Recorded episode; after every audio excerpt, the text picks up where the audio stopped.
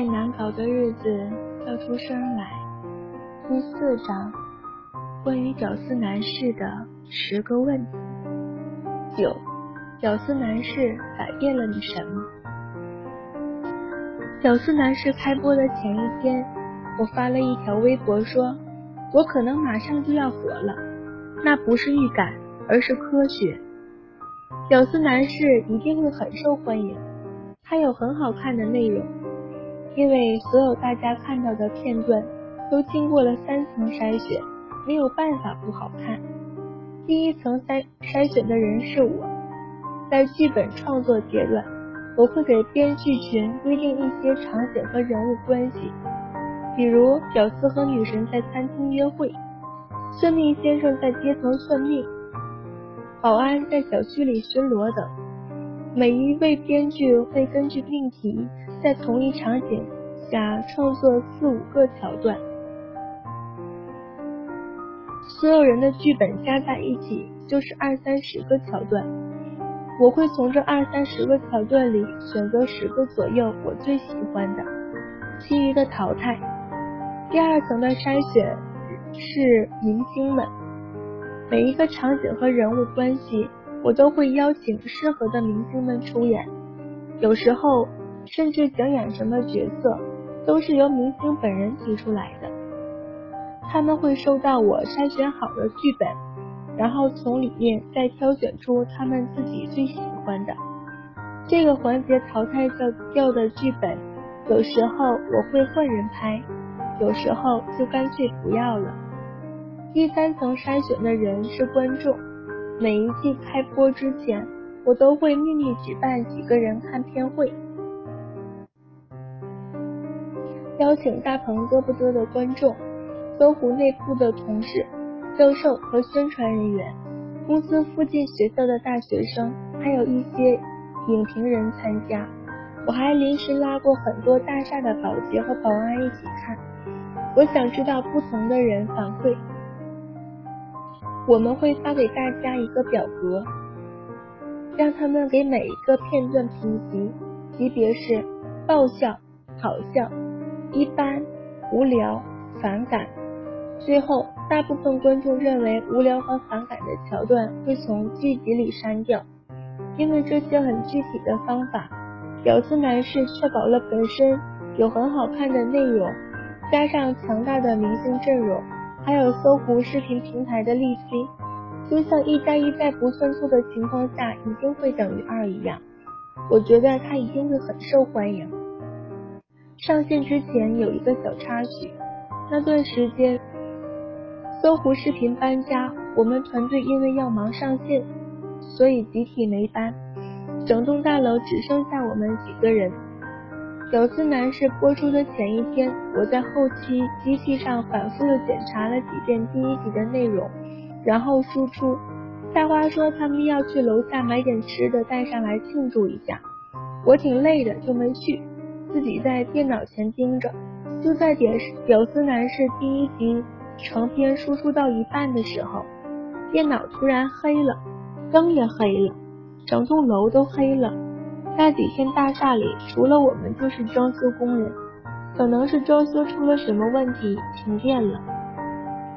窗外的路灯的光渗了进来，我看着空空的办公室，突然有种很放松的感觉。不用再憋剧本，不用再请明星，不用再搞笑，整个世界都安静了。我随手抄起办公室的吉他唱起歌，周围一个人都没有。我没有听众，但是特别投入，我很开心。菜花他们不开心，他们被困在电梯里，刚买完东西上楼就正好遇上停电，吓坏了。等来电以后，大家还以为第一集没输出成功我会崩溃呢。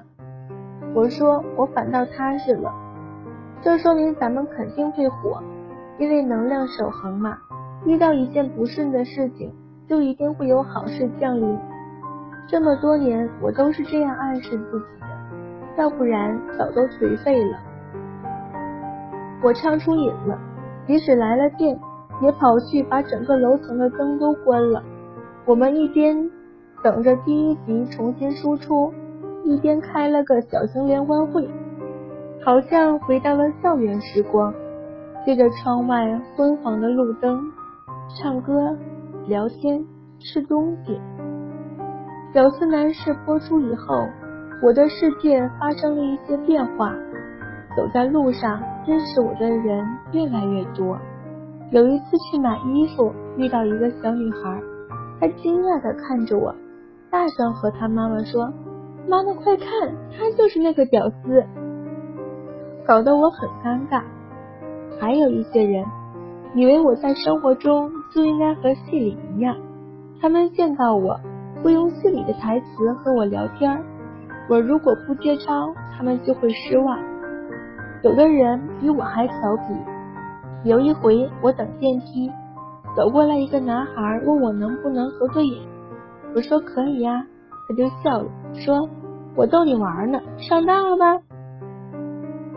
我愣在原地的表情肯定特别好笑，因为周围的人都笑喷了。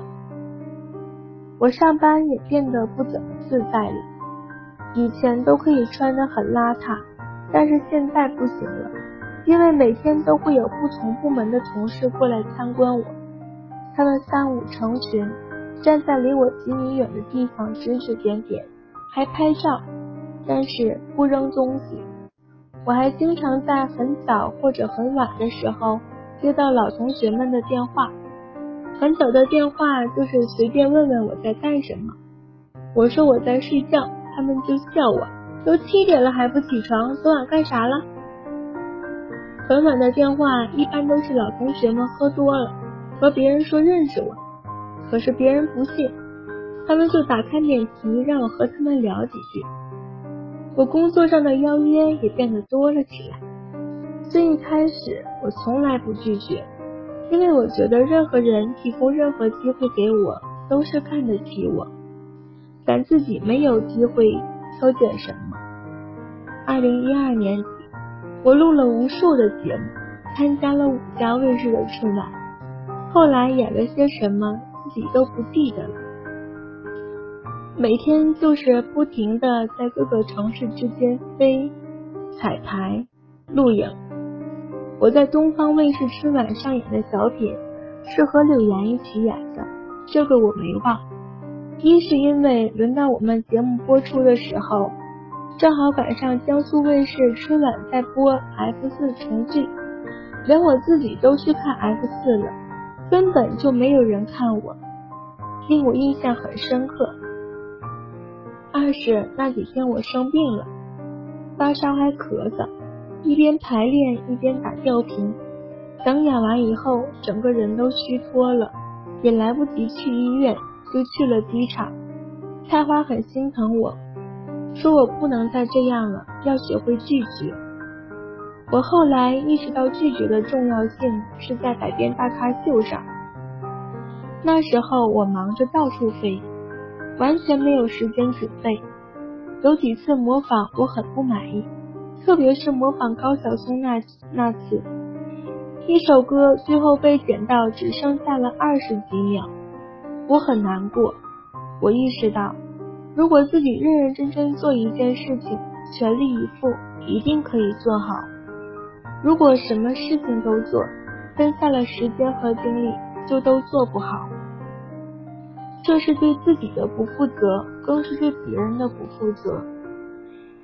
反正屌丝男士的播出给我带来了很多的改变，有更多的人和机会在我面前展开。我经常和菜花说的一句话就是：怎么突然一下，全世界都想要和咱们发生关系了呢？但是我面对这些改变，心里并没有太多的波澜。